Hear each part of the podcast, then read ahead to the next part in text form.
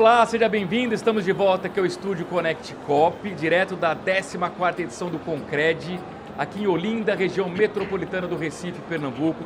Evento híbrido esse ano, 3 mil pessoas aqui presenciais, milhares via internet como você da sua casa, do seu trabalho e sempre nos intervalos das plenárias a gente traz aqui uma entrevista exclusiva. Eu tenho o prazer de receber Eduardo Teva, empresário, mentor, renomado palestrante Teva. Que prazer, bom dia, seja bem-vindo. Bom dia, Luiz Arthur. Satisfação é toda minha de voltar a encontrá-lo. Você que é uma referência no Brasil em jornalismo econômico.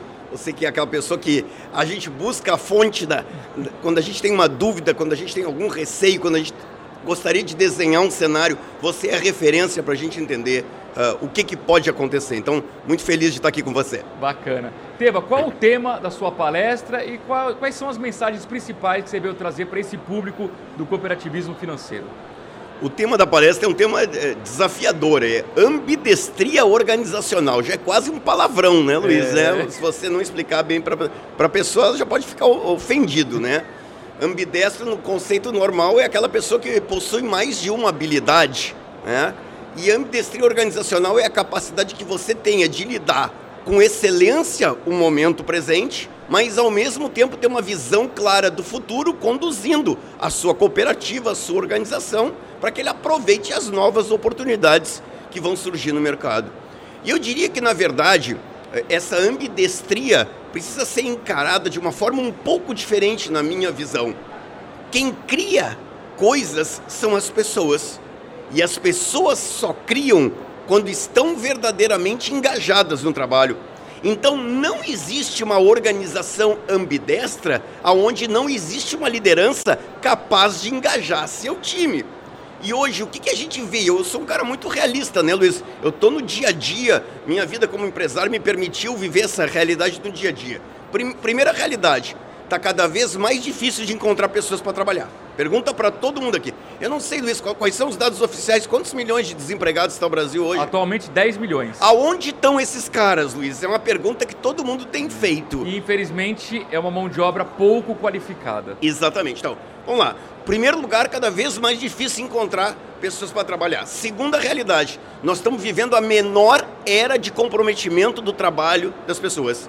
Segundo uma pesquisa que eu tive acesso, hoje apenas 18% das pessoas são engajadas no trabalho. Imagina, só 18% das pessoas são engajadas no trabalho. E a terceira realidade, né, as pessoas parecem de passagem pelas cooperativas e pelas organizações. Eu brinco sempre que no, uh, no, meu, no, meu, tempo mais jovem, um sonho de uma pessoa era passar num concurso do Banco do Brasil, ser promovido a gerente de agência, né, terminar sua carreira na própria cidade de Natal e, de preferência, morrer de infarto dentro da agência para coroar uma vida de dedicação ao Banco do Brasil, que é meu cliente, tem muita honra. E eles dão risada nas convenções do Banco do Brasil quando eu conto para eles isso. Hoje as pessoas parecem de passagem.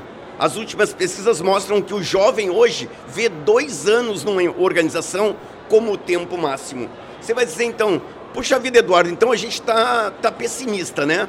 Não, vamos entender uma outra realidade. A realidade é o seguinte: um genial livro chamado Os 12 Elementos da Gestão da Excelência, ficou comprovado mais, mais ou menos o seguinte: só 32% do engajamento das pessoas vem de aspectos concretos: salário, horário de trabalho, plano de carreira, e 68% do engajamento vem de aspectos emocionais.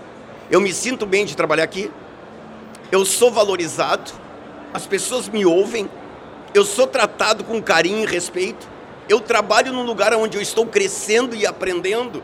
Então, a boa notícia é essa: o engajamento depende da competência das lideranças. E a Harvard Business Review, a Harvard é uma faculdade nova que está surgindo aí no mercado, tá? Parece que tem um futuro muito, parece que ela tem um futuro bem legal, assim, uma organização meio nova ainda. A, a Harvard Business Review publicou uma pesquisa mostrando o seguinte, né? Um líder que tem capacidade de engajamento, ele chega a aumentar em 55% a produtividade de uma equipe. Agora, qual é a fotografia de tudo isso, Luiz? Vou fazer uma afirmação pela minha vivência hoje treinando as maiores empresas do Brasil, América do Sul e Estados Unidos hoje.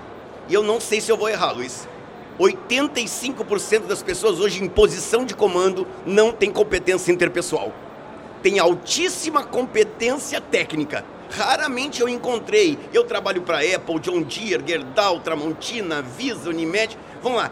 Eu raramente encontrei na minha vida hoje aquele cara que está lá e ele não sabe fazer tecnicamente o trabalho. Se ele não soubesse fazer tecnicamente, ele não teria sido guindado a uma posição. Mas infelizmente, ele não tem competência interpessoal porque ninguém ensinou ele nunca a liderar. E dá para treinar? E dá para treinar, né? Como diz o nosso querido amigo Mário Sérgio Cortella, liderança não é um dom, liderança é uma virtude. Você pode, deve e precisa aprender liderança. Agora, vamos, vamos fotografar a realidade da sociedade, Luiz.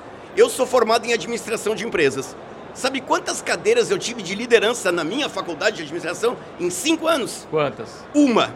Aí você vai dizer, mas Eduardo, tu é velho, né? Vamos lá, meu filho se formou agora em administração de empresas na PUC. Sabe quantas cadeiras de liderança ele teve? Uma, mas à distância. Foi um EAD essa cadeira e a faculdade dele era presencial. A cadeira de liderança era EAD. Só que ele teve antropologia cultural, introdução à sociologia, cultura religiosa 1, 2 e 3, quase virou padre o rapaz. Mas não foi preparado para liderar. Então, a ambidestria organizacional que as pessoas sonham, que as pessoas desenham no modelo teórico, ela só se torna realidade quando você desperta o verdadeiro engajamento das pessoas no trabalho. E esse engajamento só nasce quando o líder entende de gente. Teva, o que a pandemia ajudou ou atrapalhou nesse engajamento? Eu acho que a pandemia, a gente, de novo, tem a história do lado bom e o lado ruim. Sempre existe essa realidade, né? Uh, qual é o lado bom? As pessoas voltaram a valorizar estar juntos, estar perto, voltaram, pegando até o tema do nosso evento aqui, né? Voltaram a valorizar a cooperação, um ajudar o outro, um inspirar o outro. Mas ao mesmo tempo, eu diria que a pandemia, por vezes também, distanciou um pouco as pessoas da construção de uma ideia aonde, se você está trabalhando num lugar este lugar é o lugar mais importante do mundo. E se você não está presente presencialmente neste lugar, você tem uma enorme dificuldade. E o que, que isso gerou na realidade da liderança, Luiz? A liderança sempre esteve, esteve focada em controle. E aí a gente teve um baque, porque o líder da nova era é um líder preparado, é um líder focado em produtividade. Não importa onde as pessoas estão, o que importa é os resultados. E de novo, voltamos à mesma razão anterior. Um líder não preparado para liderar presencialmente, imagine a distância, onde ele não vê as pessoas, onde ele não tem o controle físico do olhar ameaçador, vamos brincar aqui, né? É. Daquele olhar, de, daquele controle que horas você está voltando do almoço, vi que você levou 15 minutos a mais. Então, eu diria que a gente saiu desse, dessa pandemia, vamos, vamos rezar que estamos saindo e saímos dessa pandemia com uma visão muito mais clara da importância da liderança, mas também de uma visão muito crítica, mas com a ideia de ajudar, a ideia de que os líderes precisam de uma completa revisão dos seus conceitos, não de forma teórica, não de forma empírica, mas realmente ajudando as pessoas a ser melhor essa, esse conceito da ambidestria parte do, do engajamento das pessoas, do comprometimento. Tem uma história que deve, você deve conhecer, Luiz, que é uma história do genial Jack Welch, né, que nos deixou recentemente. Recentemente não, acho que já faz uns quatro anos que ele faleceu. Mas o Jack Welch conta uma história muito linda, né? Diz que ele estava caminhando pela fábrica de turbina de avião da General Electric, né? E de repente, quando ele estava no corredor, no chão da fábrica, um operário parou tocou no ombro dele e disse a seguinte frase: Seu Jack, durante 30 anos da minha vida eu tive aqui com o corpo inteiro, mas vocês usaram somente meus braços. Durante 30 anos vocês quiseram um operário, eu fui. O que vocês não sabiam é que meu cérebro vinha de graça. Eu, eu tinha tanta coisa para ajudar, eu vi tantas coisas aqui que a gente estava desperdiçando, mas infelizmente nunca ninguém quis me ouvir. E naquele momento eu fecho meu note eu estava em Nova York assistindo a palestra, eu fecho meu note e também penso. Acho que a gente anda usando muito os braços das pessoas. E acho que a gente realmente poderia aprender a mudar essa realidade. Eu estava eu tava no aeroporto de Viracopos, em Campinas. Foi, foi muito engraçada essa história. Eu estava no aeroporto de Viracopos, em Campinas. A situação não é romântica, mas eu estava eu tava fazendo xixi, né? Uma coisa normal de um ser humano, né? E entrou um cara no, naqueles box ali, né, do lado e começou a olhar para mim de um jeito estranho. E ele disse: Tu não é o Eduardo Teva? Eu disse: Sou eu. Ele disse: Eu lhe sigo. Eu disse: Tô vendo, até no banheiro, né? até no banheiro tu tá me seguindo. Quero te fazer uma pergunta. Eu disse: Pelo amor de Deus, primeiro vamos terminar aqui, depois a gente vai lá para fora.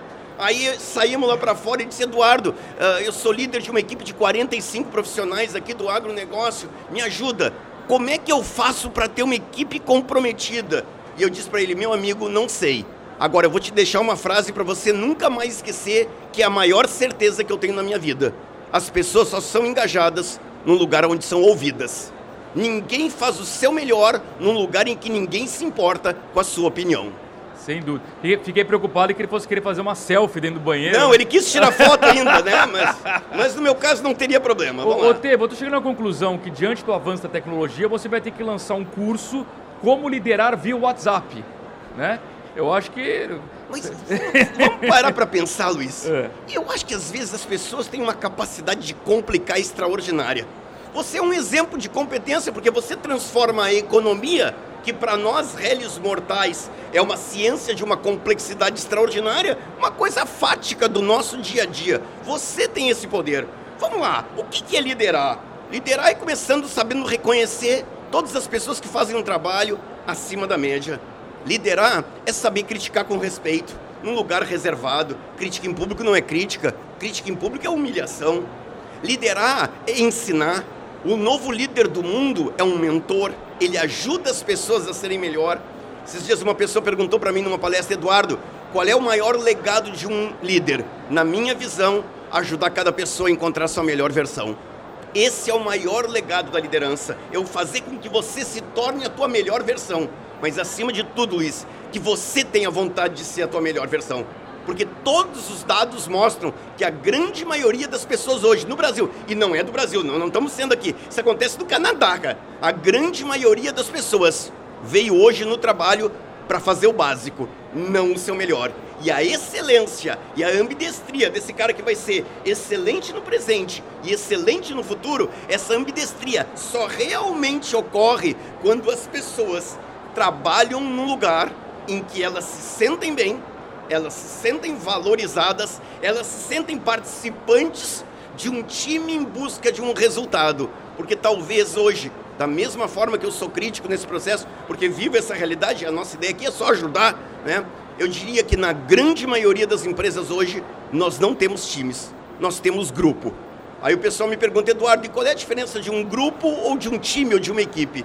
E eu respondo de uma forma singela, não depreciativa. Grupo um lugar onde cada pessoa tenta fazer o seu melhor.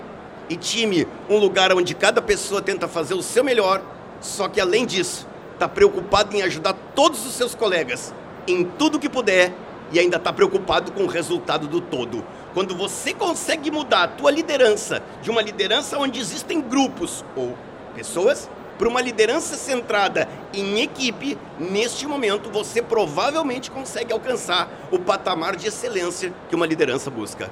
Muito bem. Teva, todo convidado aqui no estúdio participa da nossa nuvem de palavras.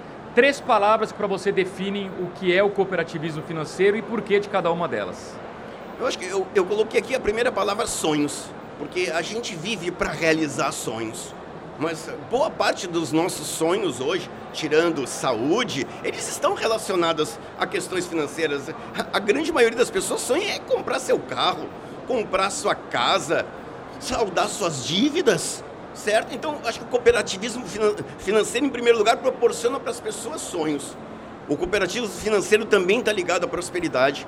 Nós estamos vivendo num mundo, Luiz, você conhece isso muito melhor que nós, onde existem ideias maravilhosas sendo todos os dias né, desenvolvidas, mas por vezes faltando capital para que essas pessoas transformem ideias em realidade. O cooperativo financeiro transmite isso por vezes, inclusive, pela minha experiência nos eventos que faço no cooperativo, chegando em áreas onde, quem sabe, os, os players maiores do mercado global não estejam interessados em fornecer crédito. Eles gostariam da, da porção de mercado, mas não da visão de crédito. E eu acho que, acima de tudo, nós não seríamos justos se não disséssemos que o cooperativismo financeiro é desenvolvimento, é progresso, é o que realmente o Brasil mais precisa. Eduardo Teva, empresário, mentor, palestrante. Teva, onde o pessoal te encontra nas suas redes sociais? Vamos lá, no Instagram, Eduardo Underline Teva. Lembrando que Teva com H no final, né? Isso. né? T-E-V-A-H. H, isso. Perfeito. E no LinkedIn ou no Facebook, Eduardo Teva Palestrante, você encontra lá nas redes sociais. O bom é que Teva não tem muito, né, Luiz? Então, se o cara procurar um pouquinho, ele acha. Boa. Muito obrigado, foi um prazer, Teva. Alegria minha te rever, Luiz. Prazer também, agradecer o carinho da sua audiência. Nós continuamos aqui no estúdio Connect Cop, nessa 14ª edição do Concred. Voltamos a qualquer momento com uma nova entrevista. Um grande abraço e até já.